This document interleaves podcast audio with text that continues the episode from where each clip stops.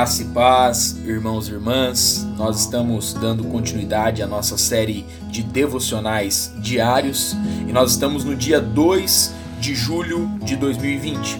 E o tema proposto para nós hoje é Entendendo os Tempos. Né? E o texto base ele se encontra lá em 1 Coríntios, capítulo 12, o versículo 32, mas apenas a parte A deste versículo que nos diz assim: Dos filhos de Sacar conhecedores da época, para saberem o que Israel devia fazer, 200 chefes. É interessante que esse verso, irmãos e irmãs, ele é encontrado no meio de uma descrição dos soldados de Davi. Uma das qualidades que marcaram esses homens da tribo de Sacar é que eles conheciam a época. Que tremenda afirmação!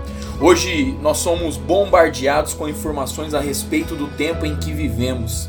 Ligamos a TV ou a internet e instantaneamente somos atualizados a respeito das notícias do mundo todo. Podemos dizer que vivemos o período né, das grandes fake news. E aí, continuando, mas conhecer a época é muito mais do que isso. Envolve discernimento espiritual. Os eventos atuais são impressionantes.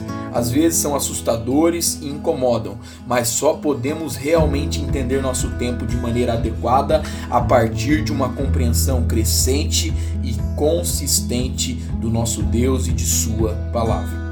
Lá, Isaías, no capítulo 33, do versículo 5 ao versículo 6, ele vai nos dizer assim: Olha, o Senhor é sublime, pois habita nas alturas, encheu a Sião de direito e de justiça. Haverá, ó Sião, estabilidade nos seus tempos, abundância de salvação, sabedoria e conhecimento. O temor do Senhor será o seu tesouro.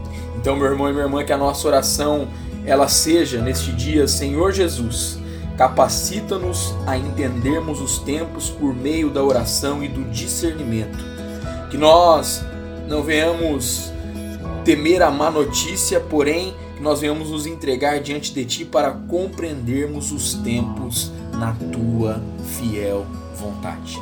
Deus abençoe a sua casa, a sua vida e a sua família, em nome de Jesus.